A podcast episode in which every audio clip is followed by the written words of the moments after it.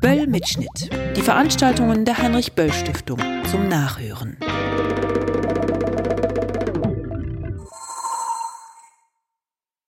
Herzlich willkommen in die Heinrich Böll Stiftung.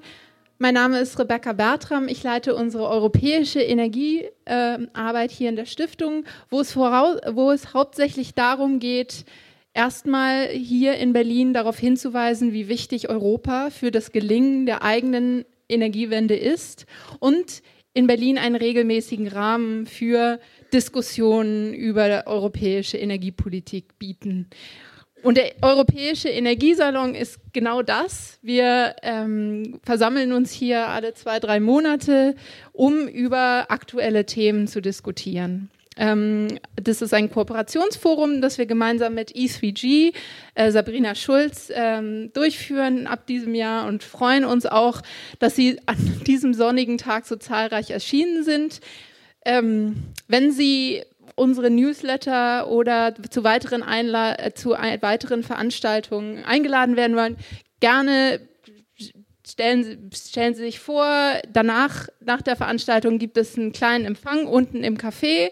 Äh, dazu sind Sie auch alle herzlich eingeladen. Ich freue mich auf eine spannende Diskussion und übergebe das Mikro an unsere Kooperationspartnerin Sabrina Schulz von E3G. Alles klar. Wunderschönen guten Abend auch von meiner Seite. Ich äh, nutze mal kurz die Gelegenheit zu sagen, wer und was E3G ist. Ähm, das ist ein internationaler Umwelt-Think Tank. Ähm, ich leite das Berliner Büro ähm, hier seit mittlerweile fünf Jahren. Uns gibt es seit 13 Jahren und da unser Hauptquartier in London sitzt, betrifft uns dieser Brexit natürlich ähm, ganz immens. Aber noch viel schlimmer, unsere gesamten Errungenschaften in der Energie- und Klimapolitik äh, der letzten Jahre auf europäischer Ebene drohen natürlich angekratzt zu werden. Äh, durch äh, den Brexit-Prozess. Und äh, deswegen sind wir hier und deswegen sind wir auch so dankbar für diese Zusammenarbeit mit der Böll Stiftung für den Europäischen Energiesalon. Denn äh, dieses und viele andere Themen werden wir ab jetzt hoffentlich auch mit vielen von Ihnen in der nächsten Zeit äh, diskutieren. Und wenn Sie Fragen haben äh, zu unserer Arbeit, dann kommen Sie doch einfach danach auf mich zu. Aber jetzt erstmal einen spannenden Abend für uns alle. Das war jetzt die Überleitung zu mir, Andreas Krämer vom Ecologic Institute vom ISS Potsdam. Die Veranstaltung heute Abend, die findet auf Englisch statt. Das hat was damit zu tun, dass Martin Nesbitt, einer unserer eingeladenen Experten, ähm, Englisch spricht. Ähm, und, aber wenn Sie eine Frage haben, die Sie gerne stellen wollen, dann tun Sie es gerne auf Deutsch, das kriegen wir dann übersetzt. Aber die Antwort, die kriegen Sie dann auf Englisch. Ähm, die Veranstaltung ist ja so angekündigt worden, ich gehe davon aus, dass damit alle einverstanden sein werden. Ich möchte jetzt die Gäste bitten, kurz auf die Bühne zu kommen. Martin, Lisa Fischer und äh, Felix Mattes. Ähm, Manon Dufour konnte nicht in letzter Minute. Es ist ja viel los in der Welt ähm, und deswegen sind wir dankbar, dass Lisa Fischer eingesprungen ist. Sie verkörpert in einzigartiger Weise ähm, das, was wir heute Abend machen. Sie ist nämlich Deutsche Sie ist aber mit, fürs E3G-Büro in London aktiv, ist also tägliche Bewunderin der Stadt London, ist aber tatsächlich jetzt aus Brüssel hierher gekommen, denn sie bearbeitet mit Blick der Europäer auf, auf, Großbritannien, den Brexit, ähm, aber natürlich auch mit der Perspektive einer Deutschen, die in England wohnt. Ähm, hat also auf diese Weise genau das, was wir heute Abend brauchen. Vielen Dank, Lisa, dass du hier kurzfristig eingesprungen bist. Ich habe den Eindruck, das ist ohne jeden Verlust an Qualität. Bei dem, was ich gelesen habe, wir werden das jetzt, glaube ich, erleben. So, ladies and gentlemen, the rest of the evening will be mostly in English. Um, I encourage you to ask questions. We want to go relatively quickly through the first round of initial statements and a few uh, answers, questions and answers uh, from me in order to get into a dialogue. And really, then I want to hear what your concerns are, what your questions are, and here are the experts to have that. So, Martin, let's start with you. Um, you started it all. Um, what a mess. I mean, not you personally, but the British, unprovoked by anybody, what did Europe do to deserve this rejection from the British people? But more importantly for us, what does it mean uh, for energy and climate policy? And what did Europe do wrong in the energy and climate policy to deserve that sort of response? Um, was this a rejection of European policies in that area? Uh, I, I don't.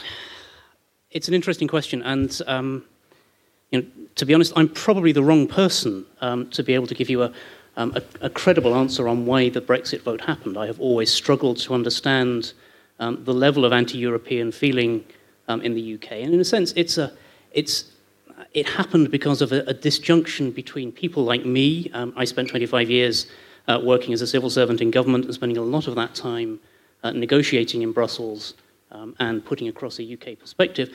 Uh, so there's a disjunction between people like me who, to some extent, understand what happens in the EU, understands the influence that the UK had over the EU, and the extent to which the UK was able to use the EU um, to um, further its own objectives, um, and uh, a failure to communicate that to a broader public, um, and a, a, tendency for uh, the UK media to use um, Brussels as a source of negative stories, as a source of um, uh, you know shock horror stories about uh, crazy regulation, um, often invented. Um, many of them, you know, the, the, the, the, great master in inventing these stories was Boris Johnson, the, uh, the current um, foreign secretary in the UK when he was a journalist uh, working in Brussels. So. in a sense, it wasn't really about energy and climate. energy and climate issues were largely absent from the debate in the referendum. There were a few negative press stories uh, about, uh, for example, um, uh, regulation on the energy efficiency of domestic, domestic appliances. So uh, uh, the suggestion that um, uh, people were no longer going to have powerful toasters or crazily inefficient vacuum cleaners was, for some reason, um, particularly upsetting to readers of the Daily Mail. Um, so there, there, were a few energy and climate elements to the Brussels as crazy regulator. VAT uh, on fuel? V, VAT, I, I, think that's, that was a technical issue that most people didn't really understand and didn't, um, didn't lay the blame at, at Brussels' door. Um, to some extent, there was frustration within the government um, at uh, the difficulty of getting state aid clearance for um, investments in the energy sector, investments in a, in a range of, of, of industrial sectors. Um, but that, you know, the, the main um, uh, the main person frustrated by that was George Osborne, who nevertheless campaigned for a, a Remain vote. Um, in a sense, the, uh, the, the, Brexit vote is, is really about a rejection of government and government at higher levels, government that is, that is slightly disconnected from um, village politics or very local politics. Um, and within the Conservative Party, there's, there's a fascinatingly strong um, mapping and overlap between those who are Eurosceptic and those who are climate skeptic. And the level of climate skepticism in the Conservative Party is uh, you know, depressingly high. Um, and you know, obviously, uh, to tackle climate change means you need big government. It means you need cooperation at a European level and at a global level. Um, and uh, that that requirement for big government and, and for cooperation is something that uh, those with an anti-government stance and an anti-government uh, mindset find difficult to accept. So, I, you know, there, there wasn't. I'll, I'll, I'll, try to summarize and say that um, uh, energy and climate wasn't really refer- relevant to the referendum campaign, but some of the issues that underlie uh, the energy and climate discussion at European level and at national level also underlie the, um, the level of rejection of Europe that was expressed mm. in the referendum result. Now, you hinted that there is an overlap between Euroscepticism and climate denialism. Um, yep. Can you provide a little bit more explanation and evidence? How do we know that? It, it's really around um, the, the, the, the, stated positions of, of you know, senior conservatives um, on the uh, um, on the Brexit side of, of the party, and obviously the Brexit side of the party has now become pretty much the whole of the party. Um, initially, it was roughly, roughly half of the party. Uh, before the 2010 election, there was some uh, surveying of uh, members of parliament attitude to climate change, uh, which identified from responses to, from the Conservative Party that there was you know, around um, you know, 40 to 50 percent of MPs responding, um, expressing some skepticism about the, uh, the economic arguments for action to mitigate climate change. Okay. Um, I think that, that level is probably higher now, um, with turnover uh, of, of politicians within within the Conservative Party, um, and it also it, it's it's a number of people who now have more power in the party. Okay, final question to you before we move on, um, and that is since the referendum um, and now the negotiations about the Brexit have started, um, energy does come up occasionally. Um, that is energy security without the internal market. It's about the effect on building a nuclear power yep. plant in uh, whilst leaving Euratom, which really provides the regulatory framework. is there some sort of remorse now, or what is going on? Uh, I think there is remorse on the decision to leave Euratom at the same time um, as the, the UK leaves the EU. I mean, the, I, am I'm, I'm not really um, familiar with the technical legal arguments around this, but essentially the, the, the background to that was um, uh, a kind of visceral decision within Number 10 that um, the. Number 10 is sorry, the seat number of government. 10 uh, being the, uh, uh, the residence of the Prime Minister. Um, uh, but a, a, a, visceral reaction in number 10 against the idea that the European Court of Justice would have any uh, say in British policy um, post uh, the UK's departure. Had the UK stayed within Euratom, um, it, the, the European Court of Justice would have continued to have some say over um, what, the, uh, uh, what the UK was doing in the nu- nuclear sphere. I think um, the, the, the, the, election that we've just had um, has had uh, Obviously, it's significantly weakened the Prime Minister, um, and it means that uh, the, the level of central control over the debate on uh, the UK's departure has, has evaporated overnight. Um, two of the, uh, uh, the most powerful um, political fixers within Number 10 have now left, um, and there is a sudden um, opening out of debate within government as people and, and, you know, ministers try to work out what on earth is going to happen when the UK leaves. It's, it's sort of the debate that should have happened a while back, ideally before the referendum was held. But you know, it's, it's healthy that it's happening now, at any rate. Um, and I think that debate will start to um, uh, possibly look at the, the issue of whether it's a good idea to leave Euratom at the same time as we leave the EU. But um, yeah. Thank you, ladies and gentlemen. Um, Martin used to work for the British government and at some point was so frustrated, if I may say so, yeah. that he left and uh, wanted to join an organization that is mission driven, uh, the Institute for European Environmental Policy. Um, so he is a converted um, uh, person and free to speak his mind now. Uh, Lisa's background is uh, different, but also has some similarities. Lisa worked for the German government in the uh, German Ministry of Environment and in the UK uh, Department um, of Environment and, and Climate Change, um, as well as in the private sector. Um, looking at this whole Brexit conundrum or process or mayhem or whatever you want to call it um, from your perch, um, what is your take and what is the relevance of energy and climate for the decision and the impact of the decision on energy and climate? Yeah. Good evening, everyone. Um, yeah, I think actually, because you introduced me as such as a German living in the UK, um, this whole Brexit debate um, on, and the movement of the Brexit debate over the last month from the EU perspective really reflects my own sort of emotional journey in many ways. So, waking up on the 23rd of June is how could this happen? 24. The EU is going to break apart. Um, and and then one year on, actually, we have an EU that's sort of gone through several elections where there were there was a massive stake of Eurosceptic parties. Um, they didn't win those elections. There's a future of the EU process that started, kicked off, and it's sort of quite well managed. Um, there's an emerging German German French partnership which seems to be driving some more ambitious projects for the EU. So really, the EU feels quite confident. I think where it is now. I, um, but I think one point I wanted to make is maybe it's feeling overly confident. It's certainly well ahead of the UK in terms of the content and what's at stake. But the two points I wanted to make here is there's actually a lot at stake for the EU on energy and climate as well. And also, there's actually something that they don't pay enough attention to, um, from my point of view, which is politics and process and how much that matters. And it's not only about the content. Um, so I might just give a bit of a flavor and we can dive deeper later on if people yeah, are interested. please do give some examples of what you mean. What are the precise points uh, that are at stake? Where could Europe possibly lose when those climate skeptic Brits leave the table? I mean, it, it sounds like a gain, doesn't it? Yeah. yeah. No, there's actually, um, I think there's a number of quite concrete points. I think, I mean, the first risk is it's really distraction. It's distracting Brexit will suck in a lot of diplomatic capacity. It will distract from proceeding with the clean energy package, from um, which is being negotiated at the EU level, from the discussion around upping ambition um, in the context of the Paris Climate Change Agreement.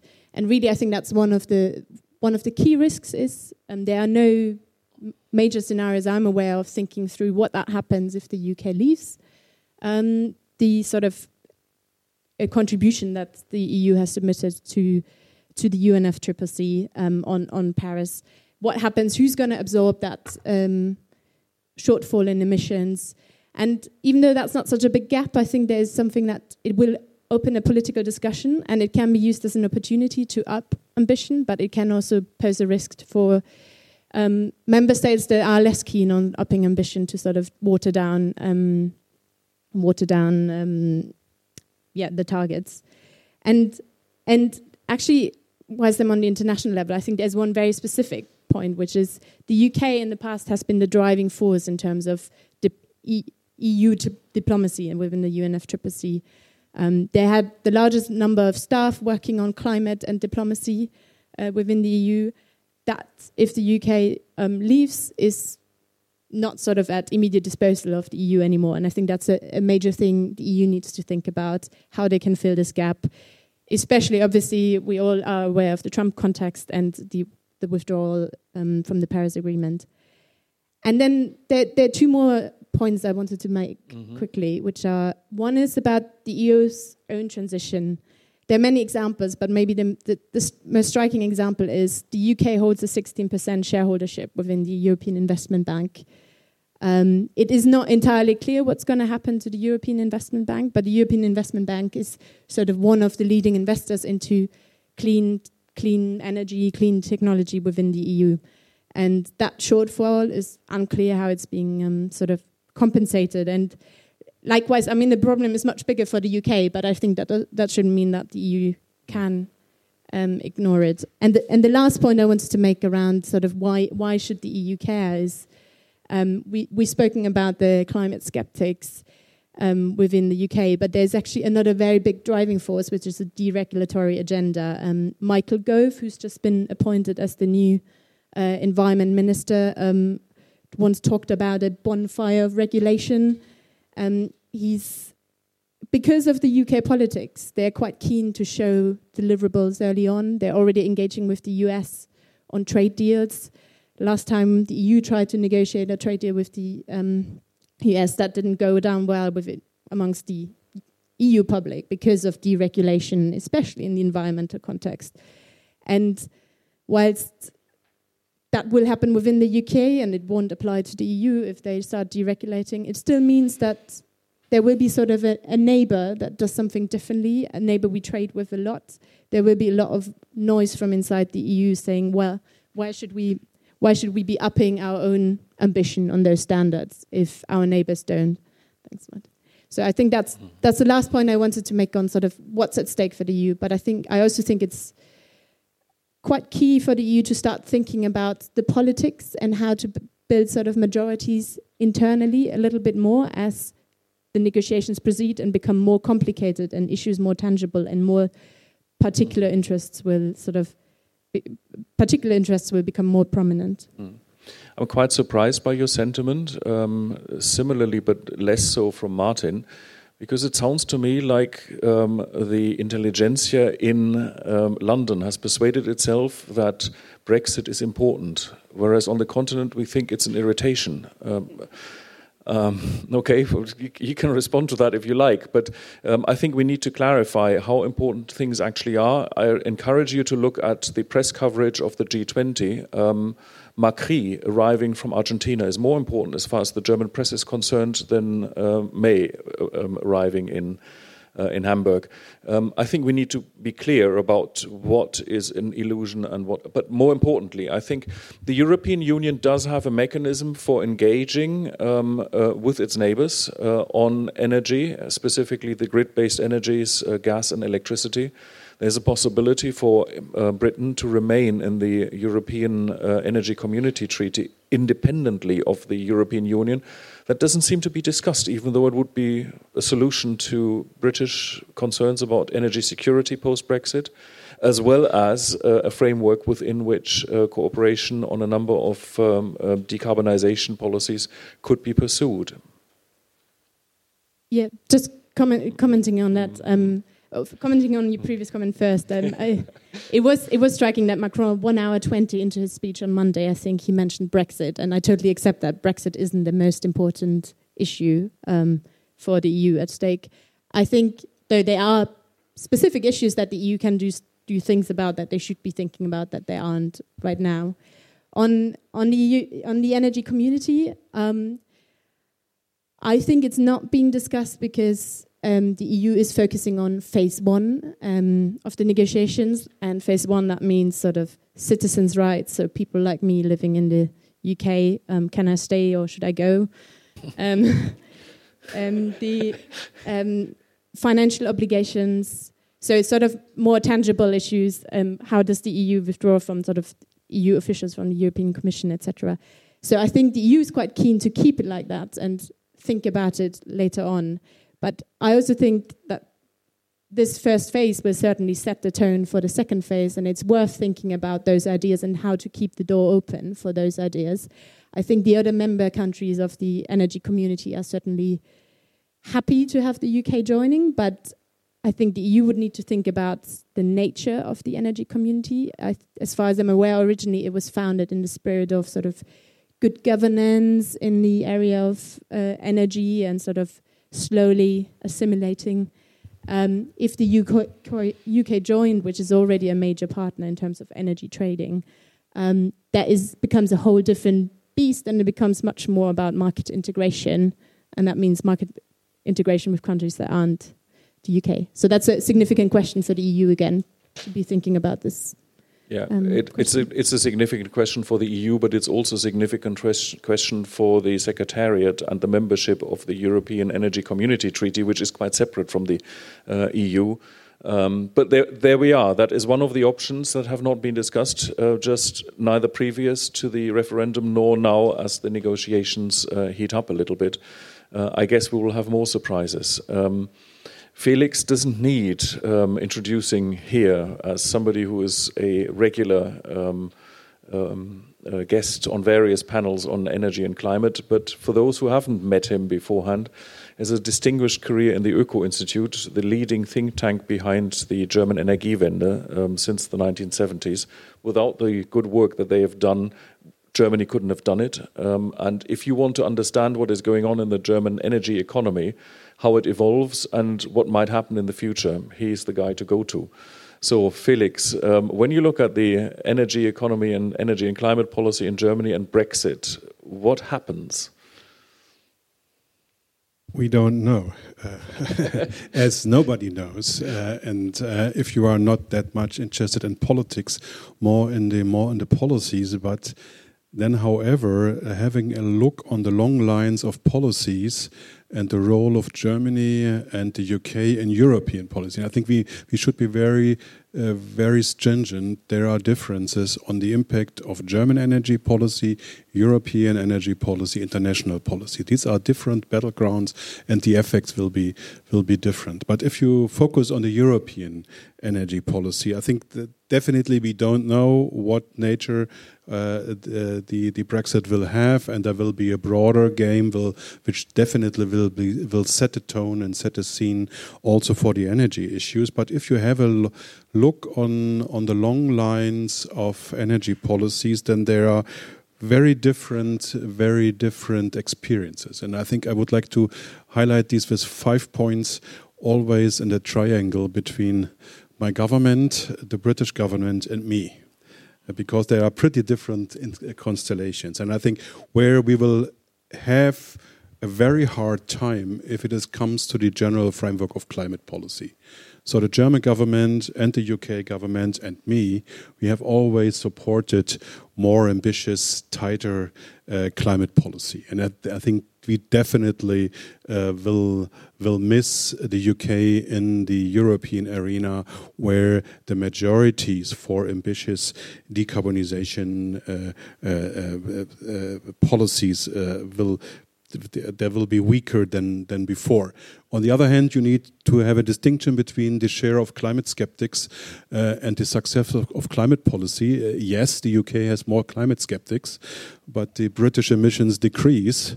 Uh, the Germans have less climate skeptics, but the emissions do not decrease. And then you can then you can ask questions: What is more important?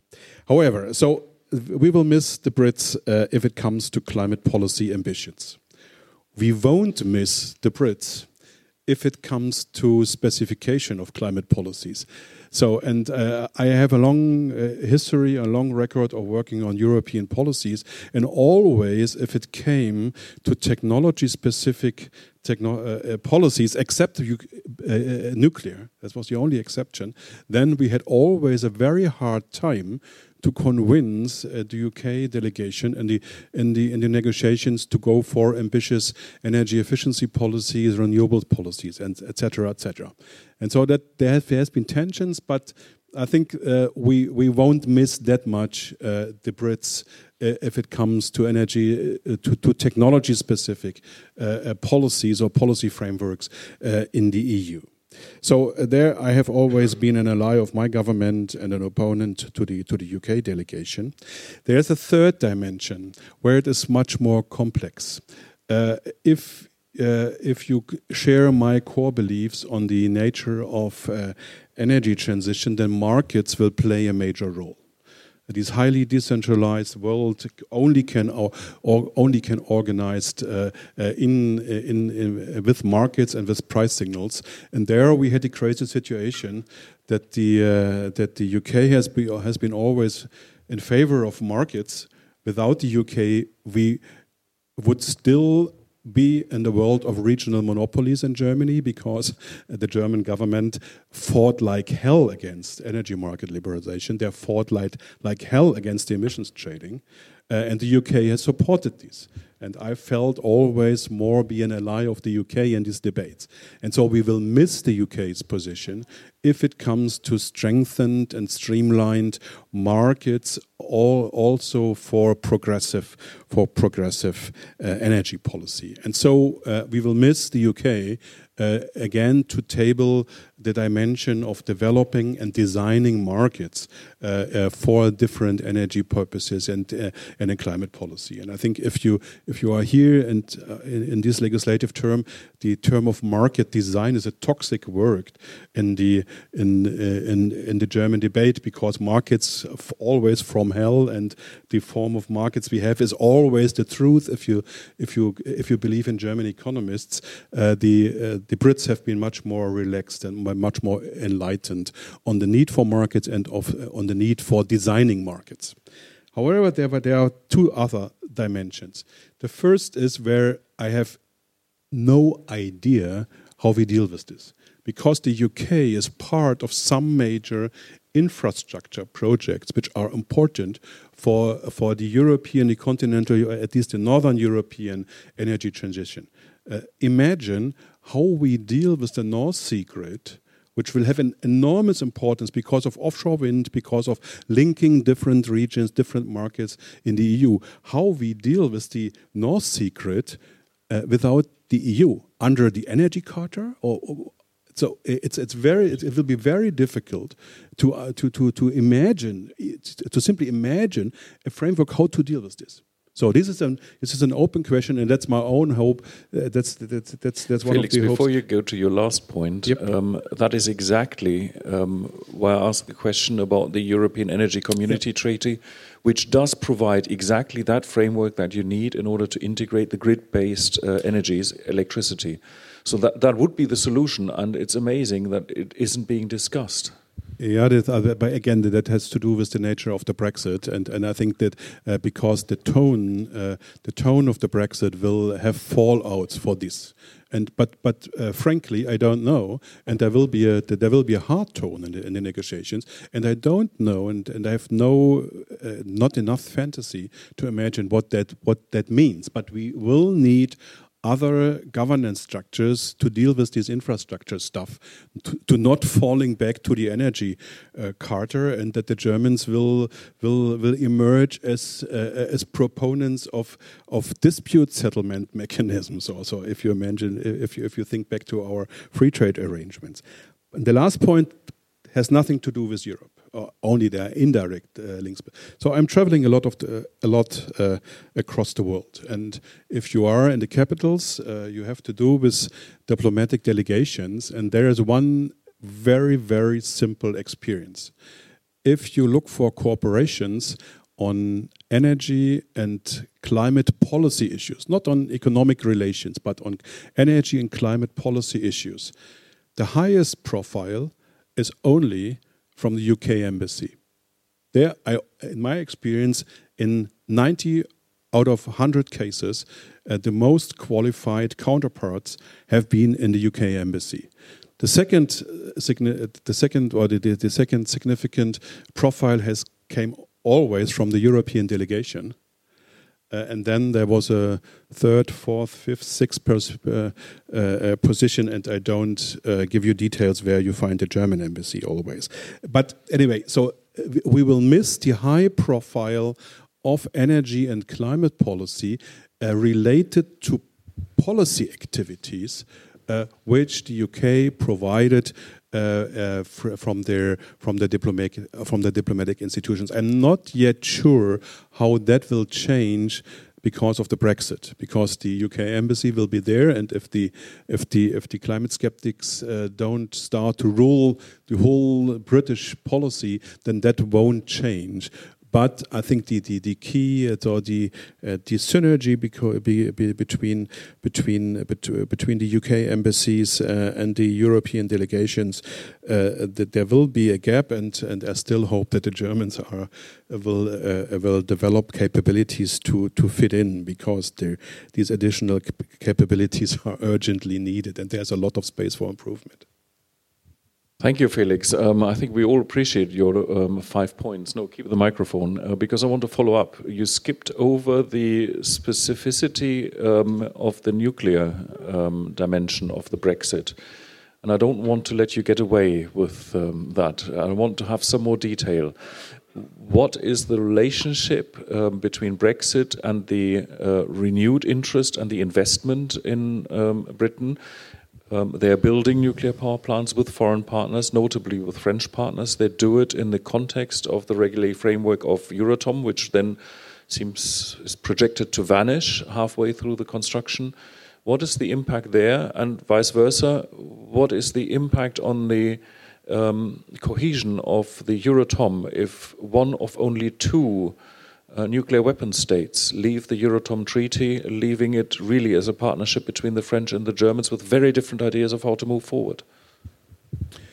Yeah, I think there, there's one famous uh, director general in the in the European Commissions who is always saying the Brits are putting always forward the markets.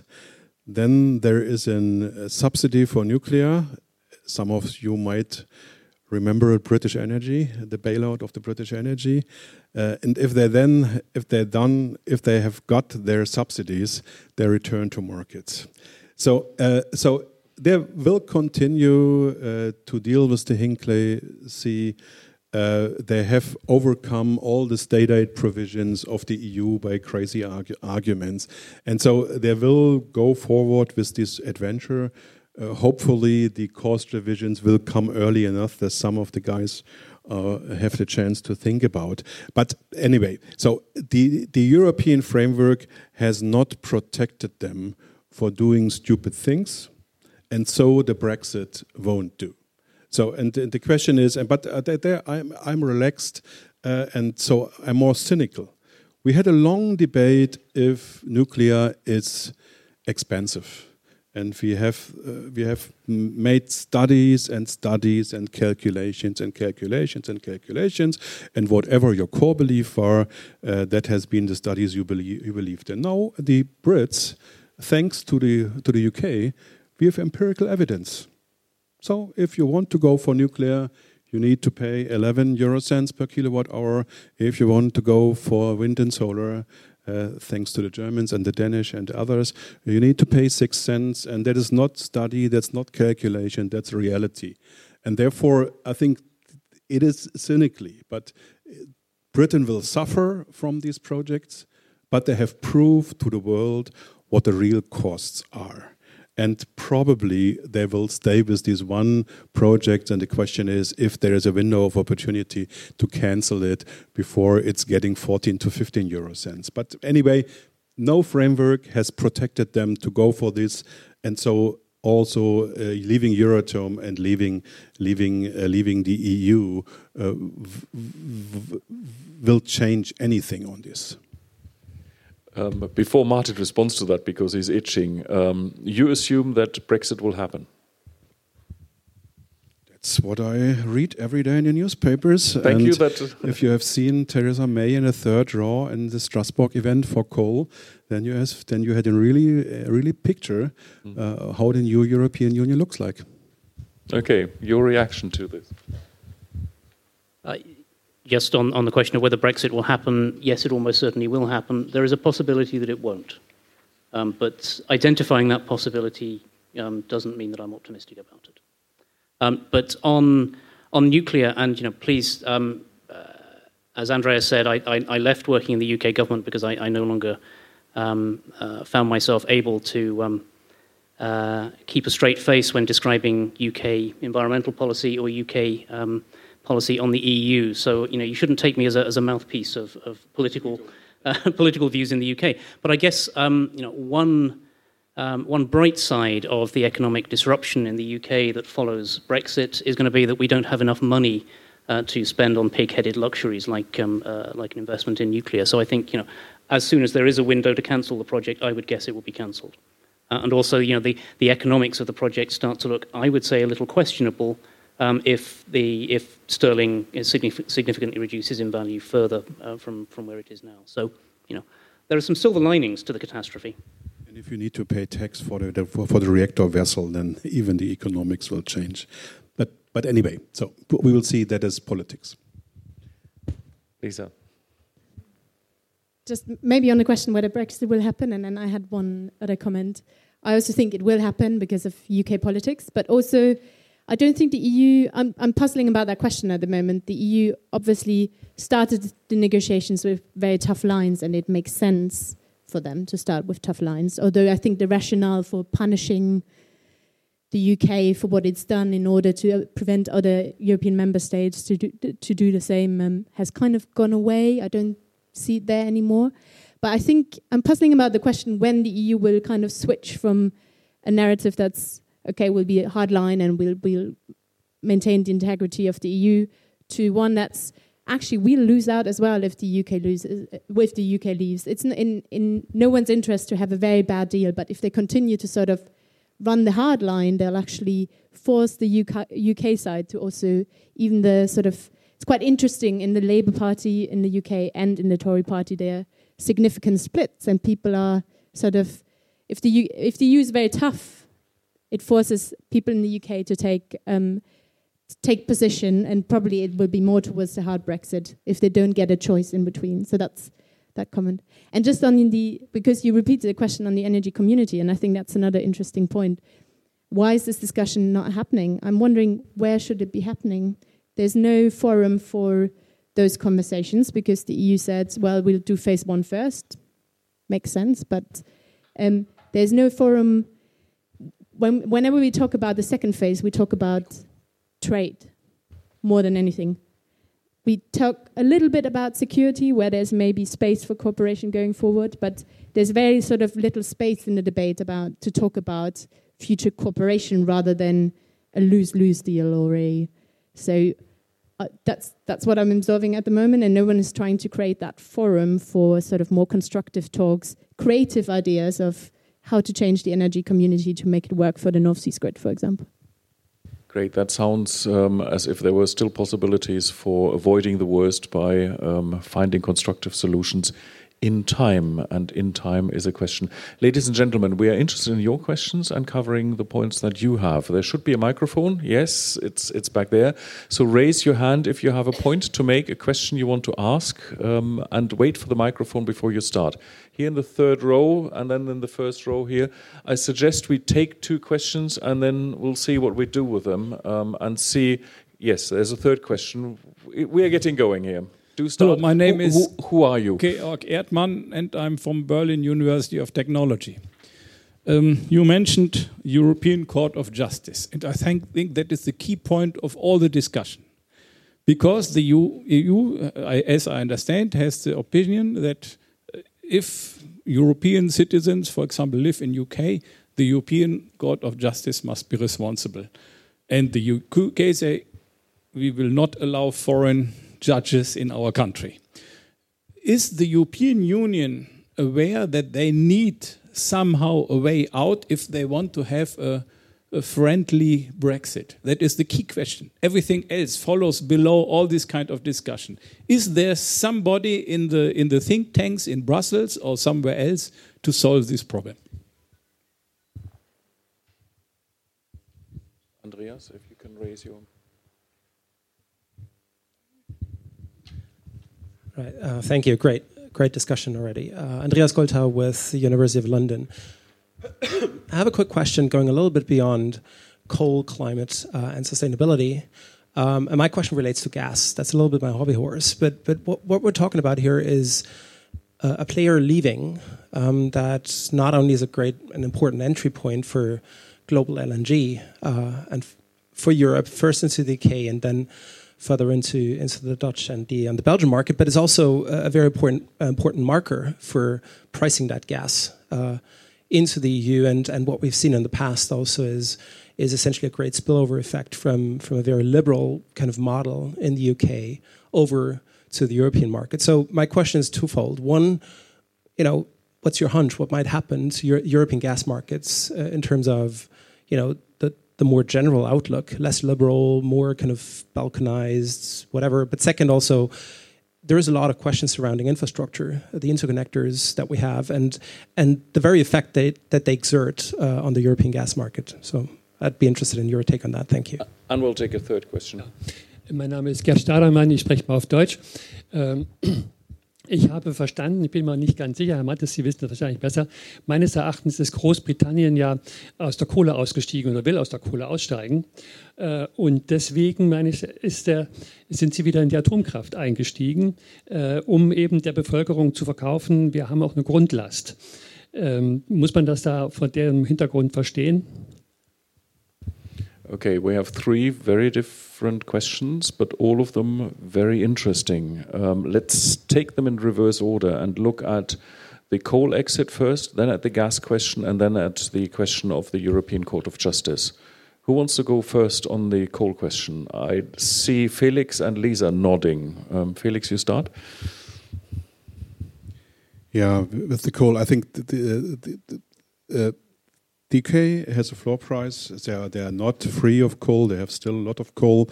They're importing all the nice lignite, so lignite fired power power uh, uh, from from Germany because all the interconnectors are all running in one direction. Uh, the UK is heavily importing, uh, but anyway, so they they, they have defined uh, coal phase out as an as a key issue. They have a couple of instruments or sentiments that support this. They have the floor price. Uh, you, you, see in the UK what would happen if we would have a floor price for CO2 in the EU, and they are less ideological if it comes to coal. So they have it's one of the sources, and so there are some much more much more linked to natural gas. And if you have if you look to all the debates they have here, uh, they have here on natural gas, then then there's a quite a difference to the to the UK debate. So I don't see so we have not we don't have yet uh, uh, the the major nuclear phase in of new nuclear in the UK. There's still a lot of hope, uh, but at least uh, if you follow if you follow the discussion on the energy market reform, uh, the uh, the stakeholders in the UK uh, uh, understood very very well what this new energy world uh, meant. And I think if you if you read back to the statements to E.ON and RWE on the time, it was always always a very clear statement. don't extend the share of solar and wind beyond the 30% because then it destroys the case for base load, etc., etc. So this is well known. Uh, this is well understood from those who designed the markets there, uh, and and uh, and I'm not that much uh, concerned uh, concerned about this because uh, the, the, the the the plan has never been to substitute coal by nuclear. The plan has always been to substitute to, to, substitute the new nuclear, the old nuclear, by the new nuclear. And I think that has been the debate uh, in the UK. And so I don't see the, the major link uh, to the coal. Should I continue on the gas or yeah. do we? Let's see. Um, uh, I think your intervention would have been through, um, let's say, 15 years ago. Uh, so we are beyond uh, we, we are beyond this point. Uh, the NBP is not longer the, the, the, the, the only hub which is providing the market price. We have liquid, uh, we have other liquid hubs. Hubs. We have uh, widely underdeployed LNG import facilities, even on the continent. If you if you leave if you leave the if you leave the UK LNG landing points, uh, so the, so the, the, the average the average load is 40% at the moment for for the for the non UK uh, landing points for LNG and so uh, giving the infrastructure and the governance system we have at the moment for natural gas uh, I'm, I'm not that concerned because uh, the liberalization uh, in the gas market will continue to strengthen uh, because of the Russian question. And so there are so many, so many member states of the EU who are concerned on the Russian dominance. Uh, and so I don't see that there will be uh, a, weakening of the market approaches, and I don't see there's a weakening of the infrastructure projects. That has been different 15 years ago. Uh, but no, uh, I'm not that much concerned uh, on, on natural gas. The, the key issue is the sentiment. So the UK has always been less uh, resistance against resistant against gas that has been more comparable to the Dutch situation, etc., etc. And they don't that they, they, had they, they didn't had this had this major concern gas equals Russian power, etc., etc. And so we are beyond the point of no return on this, and uh, I'm pretty relaxed on this specific issue of the of the Brexit. Thank you, Lisa. Yeah, also on the on the first question, I think from how I experienced the debate, baseload was a topic, but it felt always more like a shield or sort of a cover, sort of a disguise for justifying nuclear. But the one element I wanted to add is um, I do think the, the government scored an own goal there because they also, all the major manifestos, but in particular the Tory manif manifesto ahead of those uh, ahead of the last elections, really majored on energy prices, and nuclear has become so expensive and sort of such a long-term investment that it is really a ticking time bomb. And I agree with you, Andreas, that if if there's an opportunity to pull out, they might actually consider, even though it's a huge political risk. I didn't say that was Martin. Oh, sorry, Martin, was you? Sorry, um, misattributing. Um, on the on the um, gas question, I actually just wanted to broaden that to connected infrastructure more generally. And the UK is massively important in terms of cheap offshore wind or massive offshore wind potential and um, interconnection on both sides, gas and electricity are actually growing, and these investments are going ahead, which is a good sign. But I think the major point I wanted to make here is um, what hasn't been raised yet is, is really the role of Ireland in, in, in that context of connected infrastructure. Ireland usually relies on um, also UK gas. Um, Ireland has mainly connections to the UK. Um, it will get one to France over the next years. But Ireland is really, it's a single energy market at the moment. There are no sort of, um, there's not much thinking and creative solutions around how that can can be accommodated within the different potential outcomes out there, between crash corporation and anything be in between energy community.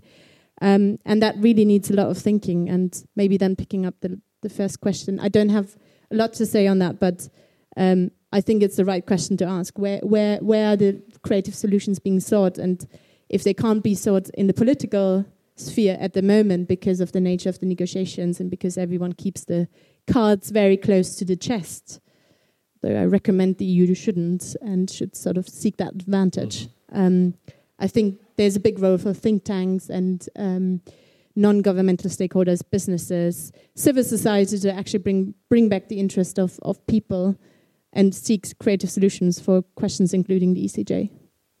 Thank you. Uh, Martin, uh, you heard what was said on coal and on uh, gas, um, but the question on the European Court of Justice and alternatives to it, that's really for you. okay, um, that's, that's a tricky one. I, have been, um, over recent days, because I'm, I'm, the director of the, the IEEP's London office, and we have uh, a number of members of staff who are um, uh, EU citizens from the other EU member states, um, and I'm trying to make sure that I, I am properly informed about this debate uh, in order to protect their, their position. Um, but um, it is horrifically complicated. Uh, as soon as you delve into it, it becomes. Um, uh, you know, I, I, am genuinely struggling to understand this, and I, I, think of myself as someone who ought to be able to understand most European subjects. Um, I think part of the difficulty um, in the context of citizenship is that the the rights of the EU 27 citizens in the UK derive from their EU citizenship, not the member state citizenship which creates their EU citizenship. Um, and I suspect part of the, the, the, the, um, the sensitivity for the Commission and for uh, the member states in Council is that they don't know what position the European Court of Justice itself is going to take on um, what, um, uh, what jurisdiction is permissible to agree to in a, in a bilateral agreement with the UK. So it's, it's genuinely not straightforward and easy from the EU27 um, perspective. But let's, let's um, leave citizenship aside for a moment and just think about the ECJ's role um, in broader enforcement of European legislation, particularly the area we're talking about today, and, and you know, environment and uh, climate. Um, uh, and one of the risks for uh, the EU27 um, that uh, Barnier has identified and is now written into the EU27 negotiating position um, is a concern about competitive deregulation and um, you know, the, the UK undermining the integrity of uh, European um, environmental standards by remaining part of a market but competing by reducing um, standards. That, that applies not just in terms of the uh, the headline standards that are being applied in, in, legislation, but also how effectively that legislation is enforced. Um, and the European Court of Justice and the Commission's role as, a, as the monitor and enforcer of, um, uh, of implementation of legislation uh, has had an enormous impact um, on what happens in practice in the UK and what happens in practice in all member states, including, uh, including Germany. So I think there is, there is an issue for the EU27 in what it, what it requires from the UK in terms of monitoring and enforcement mechanisms, what it requires from the UK in terms of uh, transparency on what's happening uh, on environmental issues, including, for example, perhaps membership of the European Environment Agency, which is uh, not guaranteed once the, the UK leaves.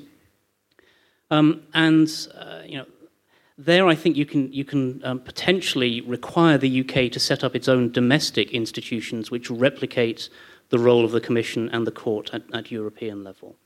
Uh, to some extent, that's what happens in the European Economic Area um, and that agreement. It doesn't happen, though, in the, the European Energy Community, which has a much weaker enforcement uh, mechanism. Um, so, uh, just on and on Andreas's enthusiasm for the, the energy community, um, you know, it, it is being considered by um, think tanks. Uh, there's a Chatham House paper which you've probably read on on this. Um, I think it's something that the UK government sees as being um, a sensible solution. The challenge is going to be getting to a point where um, uh, both sides identify it as the sensible solution in time for it actually to happen. Because I think to, to, to see the complexity uh, of this enforcement issue, I think you, you could reflect one simple mechanism one of the key mechanisms of European energy policy, not only energy policy, but also in energy and climate policy, is, is the state aid legislation. That is in between, is I think the third most powerful uh, uh, instrument to to deal with competition distortions. And you can, um, I like some some parts of this, and I don't like some parts of this, but it is a, it's a key mechanism, and only to imagine how a certain way of state aid control to avoid competition distortions and selective economic policies could work without a very very powerful enforcement mechanism. It's it, it's it's it is very very difficult to understand. And i think uh, because and because this is so important for energy and climate policy uh, whether you like it or not looks how important this will be. And uh, I think uh, I can't imagine that uh, that you have a certain way of hard Brexit where the UK every legislation on the European Court of Justice uh, is not longer allowed, but then you will have a European court of state aid notification and permission blah blah blah uh, i can't imagine that you that that that is a realistic alternatives but that uh, that that highlights how extremely painful it will be. Uh, because uh, what I learned from the statements of, of, of, UK policymakers that they see their chance in selective uh, uh, uh, uh economic policies, specific tax legislations, and how that could work with the, Euro with the EU state aid regime without undermining the state aid regime is, is extremely difficult to imagine. It's an evening that can leave you depressed. I hope we'll find some positive outlook at the end. Let's have another round of questions, and the first one comes from Sabrina Schulz, who's spoken uh, earlier. And give me a sign if you have a question or a comment.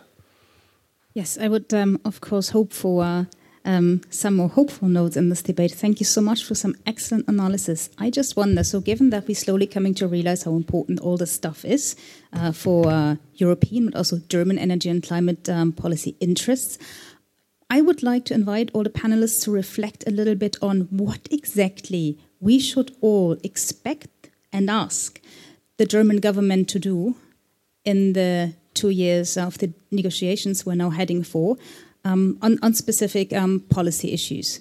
Because there are so many of us in this room who will inform this debate as it's you know now emerging in Berlin as well. So what exactly should we ask for and what kind of issues really need to be debated um, in the city as well? That's a good question. Um, it's a fairly broad question. It is a question to all three of you, but I encourage you to answer it in three minutes each and not 30 minutes each, which is perfectly feasible given that question. Um, any more points, any more questions you want to raise? Here at the front.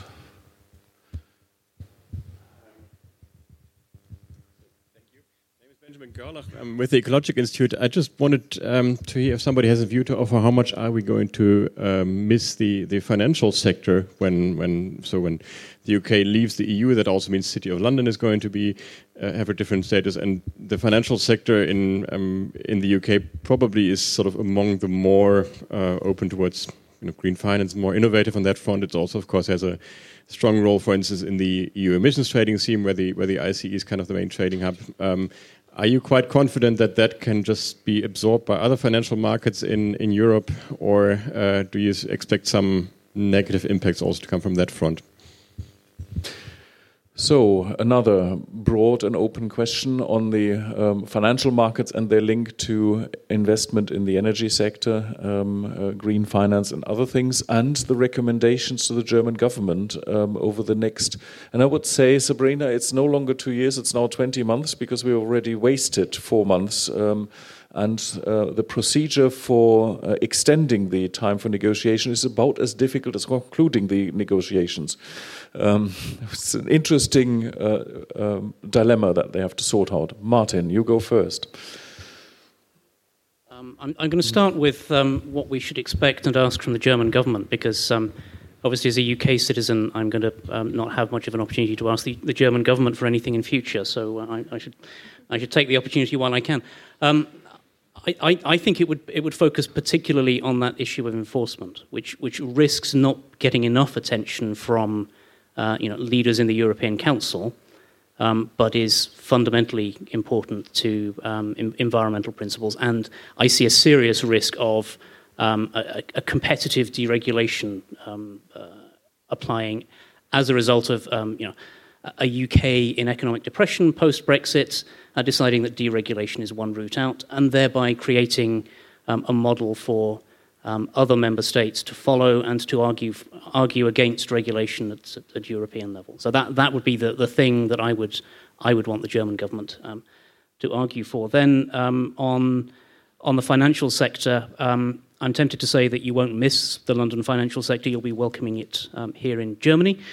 Um, uh, but actually, I, I, you know, inevitably, there will be significant disruption to uh, financial markets. They're pretty good at operating uh, across borders um, and adjusting swiftly, but actually, fundamentally, this stuff needs people uh, to do it. So I suspect what you will have um, is a lot of quite delicate, risky financial transactions um, being done by people with too little time uh, and too little attention and too little um, uh, uh, too little care paid to the risk. So, I, you know, my, my worry is that in in the adjustment of the financial sector in response to to, to Brexit um, and you know a number of other financial sectors seizing the opportunities of, of, of uh, London's markets, um, you know, we will be we will be building in problems for the future.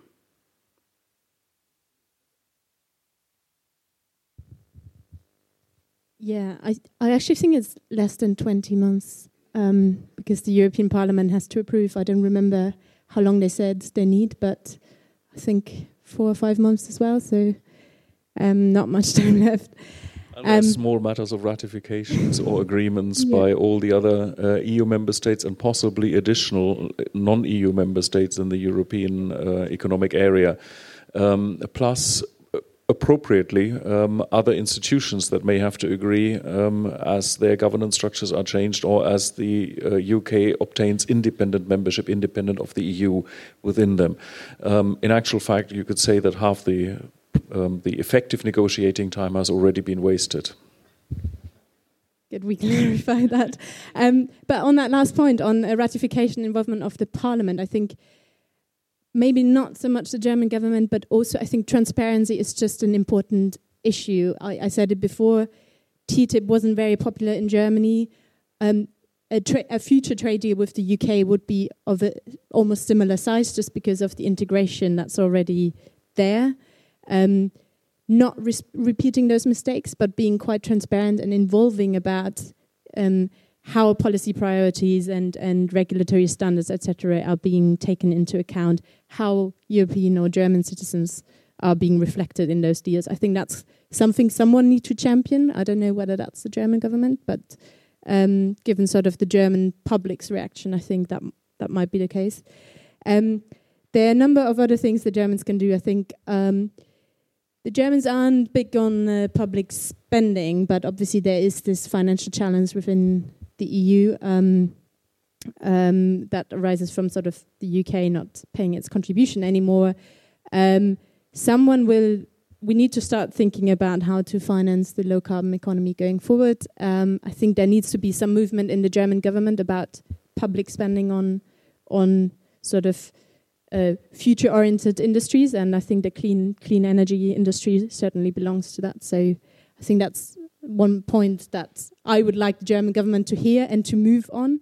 Um, that's not that's something outside the Brexit negotiations. Actually, many points are outside the Brexit negotiations. Another one is diplomatic capacity. I think we talked about that, but who's going to provide um, those new diplomats? And they can partly come from the European Commission, but when it comes to talking to China, I think China prefers talking to member states. So, and I think we need to up our capability and capacity um, from an international point of view there. And um, last point, I also already made it actually in, in some ways, but I think it is incredibly important. It is thinking about how, if we want to increase European climate ambition before 2020, um, how are we going to do that if um, it's already looking quite difficult? If the UK drops out, it's going to be more difficult. Someone needs to start preparing the politics around that and the process because the timeline, I can talk you through that if you want to, is actually really, really tight. Um, and it doesn't look like sort of the Eastern European member states are on board and have understood what's what's in it for them. And mm. Felix, what's your advice to Angela Merkel on this?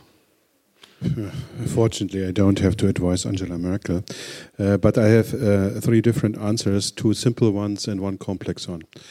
The first is I, I personally have many ideas how to deal with things, but I think the very simple answer is don't burn good ideas in the hardball phase of the of the Brexit. It's very simple, and I think there's a potential to burn good ideas in the phase where it is about hardball. So, and we have seen this in many negotiations. If good ideas come too early in this hardball phase, and if they are burned there, there's no chance to come back. First simple answer. The, simp- the second simple answer uh, for, for the Germans is there are two different uh, uh, challenges, let's put it this way. The first challenge is where we will si- simply see gaps diplomatic capacities, financing, etc., etc. And so my advice would be jump in, jump into the gaps. So it, that is simple. You can't mistakes. You can't do mistakes there after the hardball phase. And the third issue is, uh, and that's the more complex issue. It is about the governance within the EU and with the UK, etc., etc. And there, the Germans have the tendency to be addicted to specific mechanisms or policy instruments. Like German economists, they are always are addicted to certain ways. The rule is the rule, and 3.0 is 3.0, etc., etc. But to but to step back and what is the strategy? What is the key mechanism which is behind an instrument, and what are alternative instruments to implement mechanisms? Because there's simply no way to expand certain instruments. But there are there's a plenty of negotiation space or a space for maneuvering. If you step back and say it's not the instrument we want to have in place a certain mechanisms. And the germans are not very good in this because they are so much addicted to instruments. And so to prepare on the mechanisms uh, that could be complement somehow our traditional instruments. I think this is this this would be the three advices, and I, personally I have many advice, uh, uh, many ideas on this, uh, but uh, I won't write it down and spread it out at the moment because because the problem is too significant that that somehow comes into this mess of the of the hardball game. The financial sector, number one, I won't miss them. Uh, uh, and I think that they have they have been supportive in certain instruments. They have destroyed a lot of trust, etc., etc. And so, uh, and and secondly, I don't believe, or I believe that the financial industry is an opportunistic industry. There are they're using all opportunistic windows of opportunities which are there, and so it is not about a certain financial industry. There will be there in Frankfurt or Barcelona or wherever. The key issue is how the regulatory framework builds the opportunity. And I think uh, if you look back, uh, where certain solutions have been triggered by the by the by, by the exclusive interests of the financial industry as it has always been rubbish. And so it is not about to make an industry happy. It is, it is, it is about using the capabilities of an industry uh, to provide solutions. And financing is not the key issue. It's the regulatory framework, it's the market design which creates the opportunities for financing and not vice versa. And so, and maybe maybe this, this is this is one of the one of uh, one of the benefits from the Brexit, uh, Brexit because the UK has sometimes uh, put forward this uh, this uh, this idea that the financial industry uh, is is a driver of something, and if you really look into the details, they never have been, and where they have been the driver of certain things, then it, then then the result has been not always very preferential, and so so I'm, I'm I'm happy with this, and if I see somewhere no problem for energy and climate policy, then it's the financial industry. Okay, let's have more questions and comments. There's one over there and two over there. Let's start there and then. Thank you very much. Yeah. It is on. You just have to keep is speaking. It on? Okay. Uh, my name is Christopher Frey. I work for Enercon, a German wind turbine manufacturer. I would uh, like to to ask you what your um, estimate is of uh, there being any maybe more ambitious climate policy, renewable energy policy specifically after the Brexit. I mean, the discussion has been rather gloomy so far. Maybe uh, because we've uh, looked back um, and looked back at what the UK has been standing for in the past. But we've already uh, talked about the uh, potential, for example, in wind energy. Uh, the most recent auctions uh, onshore as well as offshore in Germany and other countries seem to um, to show that there is some potential that, that wind energy makes economic sense, right? So what what is your estimate if you look into the glass ball? Um, what will the energy mix of the UK look like in five to 10 years, 20 years? And um, is there a chance of there being a more, more, ambitious renewable energy policy than we see now? Hi, my name is uh, Edmund Heaphy. I'm a journalist with Ireland's Sunday Business Post. Um, I suppose maybe could some of you just expand a bit on the Ireland issue um, and I suppose how at risk Ireland's energy security is post Brexit and, you know, I suppose post Brexit, France will be Ireland's nearest uh, neighbour, and its connection with the EU energy market will run through a third country. Um, and I suppose the issues with that, and then as well, will you know, will there be a scenario where the UK will be required to compensate uh, Ireland for supply disruptions as it currently has to under EU law? Um, yeah, thank you.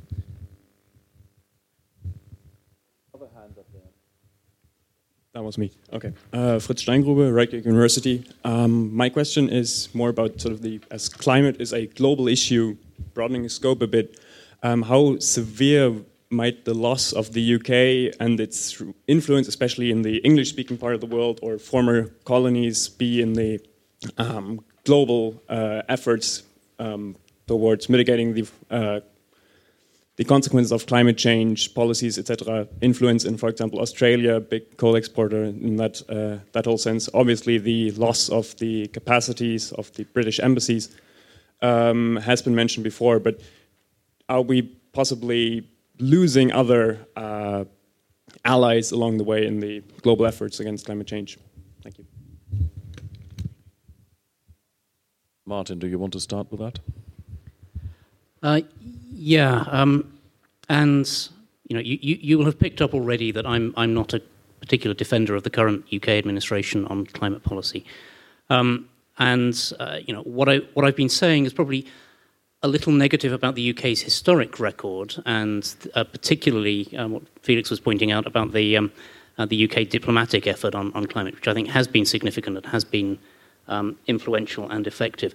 Um, the problem is that the, the current um, UK administration um, and the current Prime Minister is simply not as focused on climate as a, as a political issue, even as David Cameron was, and Cameron was um, uh, less focused than his, his predecessors. Um, so the, uh, the UK's focus on um, climate has been, um, has been gradually reducing. I think in, in terms of uh, ambition on, uh, on renewables, domestically within the UK, I don't hold out much hope for um, ambitious policies on renewables uh, whilst the current government is in power. Um, I think um, you know uh, I, am optimistic, and I think that um, you know climate uh, mitigation is one of those one of those issues which is more important to um, the younger generations, and gradually um, the people who are against the EU and um, less enthusiastic about climate measures are ceasing to be voters at the same time as people who are more enthusiastic about uh, Europe and um, climate mitigation are becoming voters. So, you know, I, I, I think there is a, a prospect of, of, more ambitious policy from about five years um, from now. Um, in terms of what happens in, in European policy, um, I think the absence of the UK uh, around the, the council table and the absence of UK parliamentarians in um, Brussels and Strasbourg uh, will mean that you have less of a push on um, uh, seriousness of the overall uh, mitigation targets, less of a push on instruments like the ETS and ensuring that the ETS is, uh, sorry, the, uh, the emissions trading system and ensuring that the emissions trading system is uh, is a credible mechanism. I think ETS is also the acronym in German, but let's you know let's leave it. Um, but it's still an acronym. Um, but uh, potentially more flexibility on um, things like national targets for renewable, uh, renewable energy, uh, more specifics on um, energy efficiency in the legislation. As Felix has pointed out, the UK has always had this uh, weird economic liberal obsession uh, with um, setting high level targets and not then setting the instruments behind them which actually deliver them. Um, this creates an opportunity to get round the UK roadblock on the specifics of, of policy at European level. Um, but coming back to um, uh, climate diplomacy, um, I, I, think the, the, the level of, of uh, resource that the UK puts behind climate diplomacy is inevitably going to reduce significantly because UK embassies are going to have lots more to do in terms of uh, negotiating all of these wonderful trade deals with third parties that we're about to uh, um, uh, focus our attention on. Um, and there have already been some indications from within the Foreign Office um, that, that that is, that is a shift uh, in the management of, of, uh, of the, the, diplomatic service, which is already underway. But um, I would like to see a future where um, the EU27 and uh, the UK cooperate intelligently um, in uh, international negotiations, um, and the UK is seen as um, uh, uh, a negotiator which can um, put forward messages um, as a proxy for the EU when the EU isn't quite ready to put forward those messages themselves because of the complexities of, of uh, the I mean, internal we, negotiations. We continue what has been happening occasionally already. Yeah, indeed.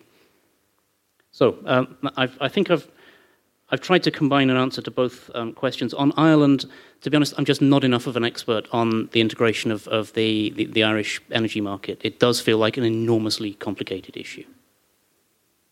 But Felix feels that he cannot give an answer there. I'm also not a specialist on Ireland, but I think on on on, on the effects, uh, I think again there are. It's too early to assess the net effect we will see a deficit on climate ambition. We will see probably some additional opportunities on technology-specific policies. We will see a deficit on on on putting forward markets, and the question is what how these will level out. And so, economies uh, and the technological track is promising at the moment, and so we might uh, we might uh, get out neutral, but we would have been better off uh, with the UK, but we aren't. Um, if it comes to the uh, to the uh, to the energy mix in the UK, again, that will be that will be cost driven somehow, especially after after the cost issue has been or the affordability issue has been has been has been highlighted so much from from all the previous governments. And I think what what I see is that the UK will see the same challenges we see here, and that means we will see number one much more renewables uh, uh, in the future system than we thought 10 years ago. We will see much less onshore wind than we thought 10 years ago.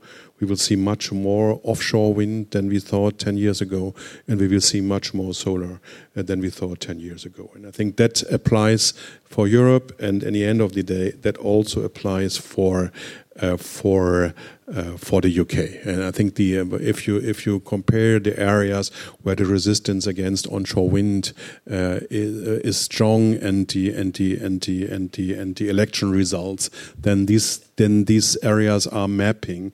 And so and and and and and this is not that different here. and so the so the so, so, so the trends will be will be will be pretty pretty different, uh, pretty pretty consistent to this. And the question is, uh, what uh, what uh, uh, what role uh, for natural gas in the UK? Uh, with, with the deployment of the North Sea fields, etc., etc., that might also change something there on the uh, on the on the enthusiasm uh, for for natural gas. Coal is gone.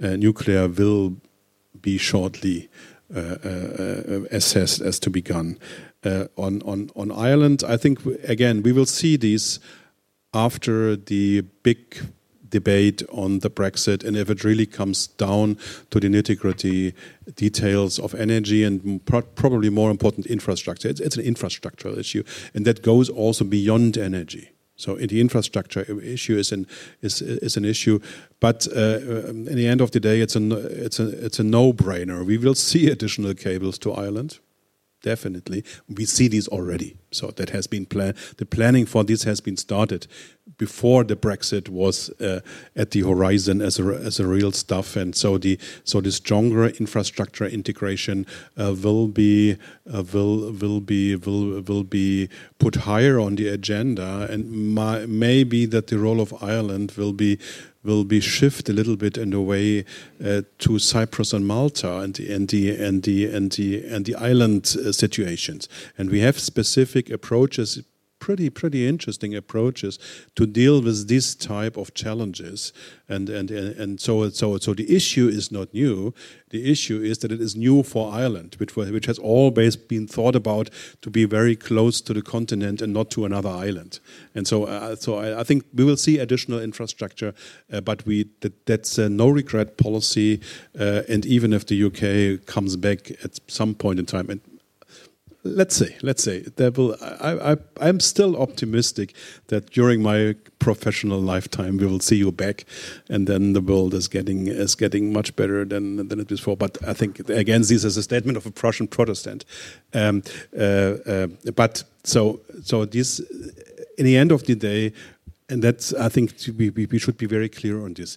Uh, the energy sector is an important sector because the uh, carbon emissions are high, etc., etc. But if it comes to the necessary investments to this sector, and if you compare this to the necessary invest, uh, investments in other parts of the economies, these are tiny pieces. These are tiny pieces of the of the whole economy, and we will be able to deal with this if the process has a, has arrived in a situation where enlightenment is is is showing up again as a guiding principle of, of of negotiations. Unfortunately, we are not yet there, but we will be there.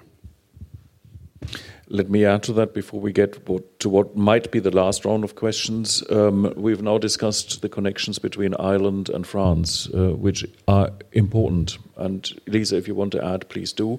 Uh, but let's not forget that there is also Northern Ireland, which is part of the United Kingdom. Um, uh, under the Brexit Article 50 procedure, Northern Ireland would be taken out of the uh, European Union with all that that entails.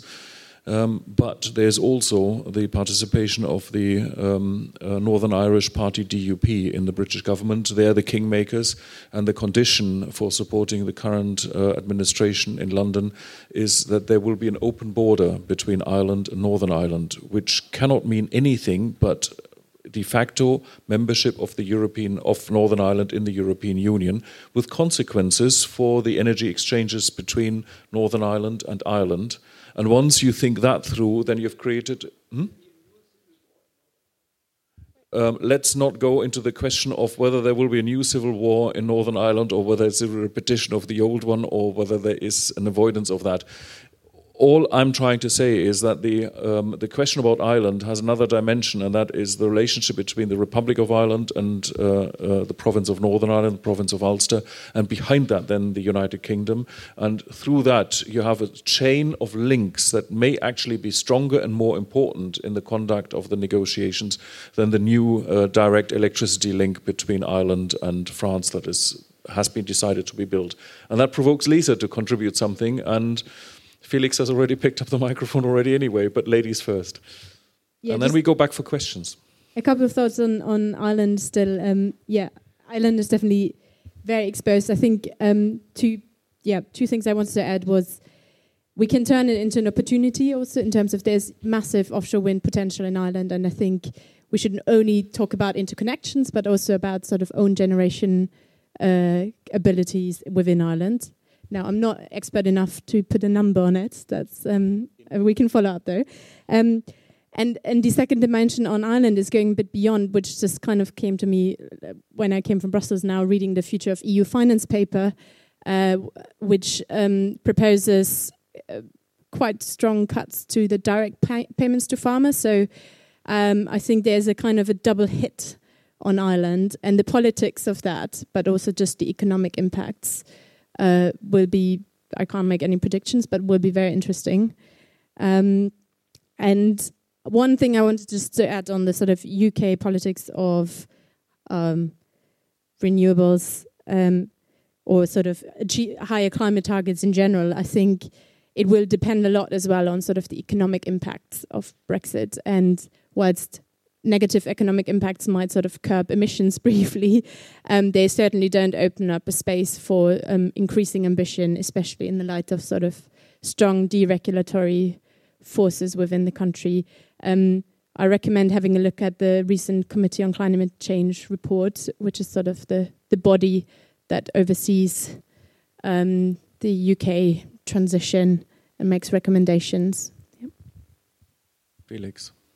No, I think the, the, the Irish question is an interesting because the because the North Sea and the Atlantic is so important, and the question is how robust policymakers and investment and infrastructure players see uh, the leave of the UK. If they start to believe that the that the leave of the UK from the EU is permanent, then uh, I already read papers which discuss Ireland as a new energy hub because that's the big plug uh, in the sea where the pipelines and the cables can arrive from different directions. And i think there are there, there's a, there's so much fantasy and if you so and and again uh, if if you have a look on on on this on, on on the issues the chinese discuss at the moment uh, from the road and belt initiative yeah we will see comparable projects Uh, uh, uh, if if the if if the UK leaves the EU permanently, and if the governance framework of the energy union plus whatever it is is is not sufficient. and I think if you look what what transmission system operators at the moment think about to build artificial islands into the North Sea to build in plug, plugs for offshore wind. And if you that if you translate this in this unique Irish situation, and again, I, I already read papers on this, and then then then in ten years, fifteen years time, we might see we might see the uh, the, the Irish island as uh, as the big energy exchange hub for for for at least a part of these new infrastructures. That's a hopeful outlook. Any more questions? You all want to go to the reception, I sense. Yes, we all want to go to the reception. Okay, then I take from this away that uh, we have not really understood all the consequences of Brexit for European energy and climate policy nor have we fully understood the consequence of Brexit for British energy and climate policy. Um, uh, but we've identified the questions and the dimensions we need to study further. And we've understood a little bit um, uh, of the triggers, of the decisions, of the stages in which it becomes clearer or where, when we determine um, what happens afterwards, depending on choices we make, de- depending on the soft and hard Brexit, depending on the agreements that are made in the process uh, to flank it. The outcome is something that is not inevitable but can be shaped by, by us all. Um, I take away a few positive things, um, and I wanted to focus on those at the end. And one is this opportunity to use the exit of the UK and the need to recalibrate the climate ambition, um, uh, the building up of renewable energy, the driving of energy efficiency. We know that reaching the targets has become so much cheaper than we thought a few years ago, basically because renewables have become so inexpensive. Smart energy systems, LED technology, and other energy efficiency technologies, it's all becoming easier. Um, it is actually time to up the ambition and move from 40% reduction to 45 or even 50% reduction at the same, it's obtainable now at the same cost or perhaps even lower than we thought. Um, and perhaps the UK leaving, forcing the rest of the European Union to address those issues and to recalibrate the um, agreements is an opportunity to accelerate uh, climate ambition in the European Union. And then we have to thank the UK for providing us with the opportunity. Um, second, um, now, we all regret the departure of the excellent um, climate diplomats uh, from the UK um, in the embassies, um, in the negotiating teams that the European Commission puts together. Wherever we are, um, we need them. They are the best. but half of them are married to EU citizens and are entitled to EU passports. And uh, most of them are already in the process of applying for those passports. So I think we should find it actually quite easy to poach the best. Um, and leave the UK um, with much lower uh, capacities to disrupt, um, uh, but with a much increased ability that we have. I remain a believer in the potential um, solutions that can be provided by the European Energy Community Treaty for the electricity sector, for the gas sector, uh, for integrating outside of the EU context um, uh, disciplines on state aid um, and some other links. Um, I regret that it isn't being discussed uh, and identified as a solution because it takes time to think it through and to look at the details and then make sure that there is a process for not only negotiating the direct membership of the UK in that process, but also making sure that the necessary institutions uh, are put in place to, to make it happen. Um, on the whole, and I think I heard that from you um, already, that the um, uh, actually the point to discuss the uh, to start the Article 50 procedure has actually invigorated the EU. Um, um, it may not be seen like that in the UK, where they feel that um, this is a fatal blow and it's equally harmful to both sides. The view in Brussels and in many of the capitals is, is that it, actually this has led to more cohesion. It took exactly four minutes to agree on the negotiating mandate um, for the Brexit. Um, nobody is jumping out of line. There is a sense of purpose. There is a cohesion. There is um, a focus on rebuilding Europe. There is a readiness to think about new solutions, new institutions, um, to throw away old taboos and to start again, even um, uh, about European debt.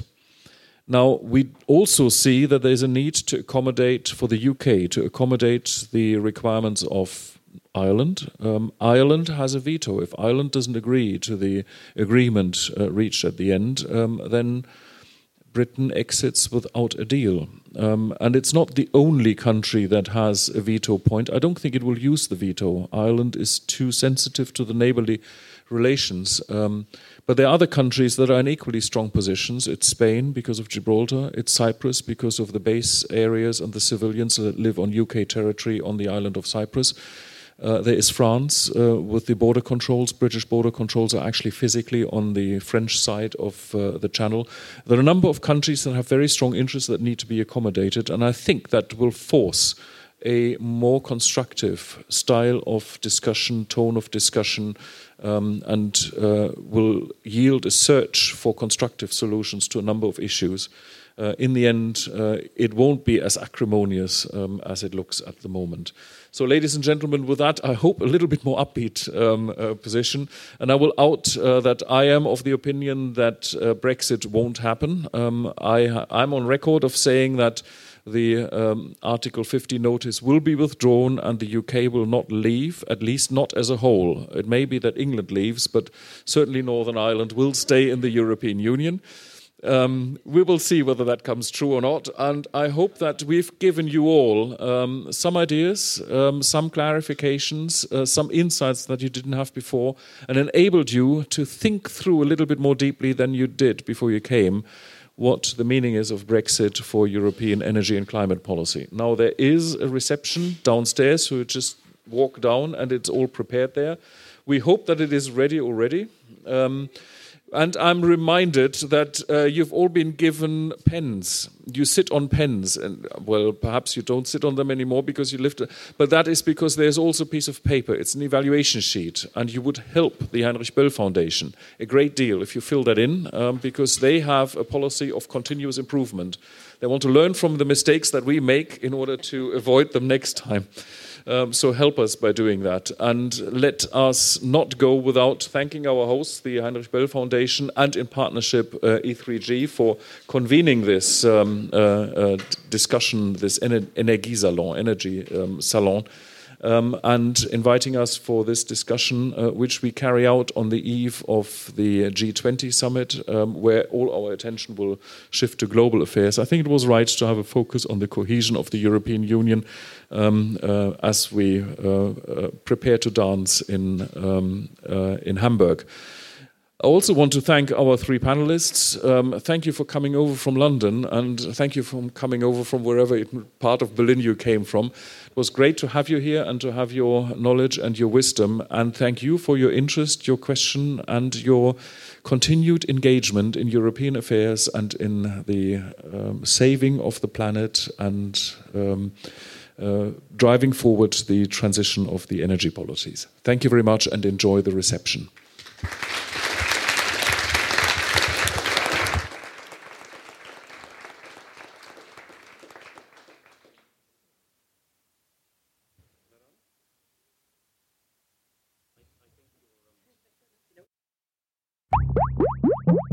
Mitschnitt. Die Veranstaltungen der Heinrich Böll Stiftung zum Nachhören.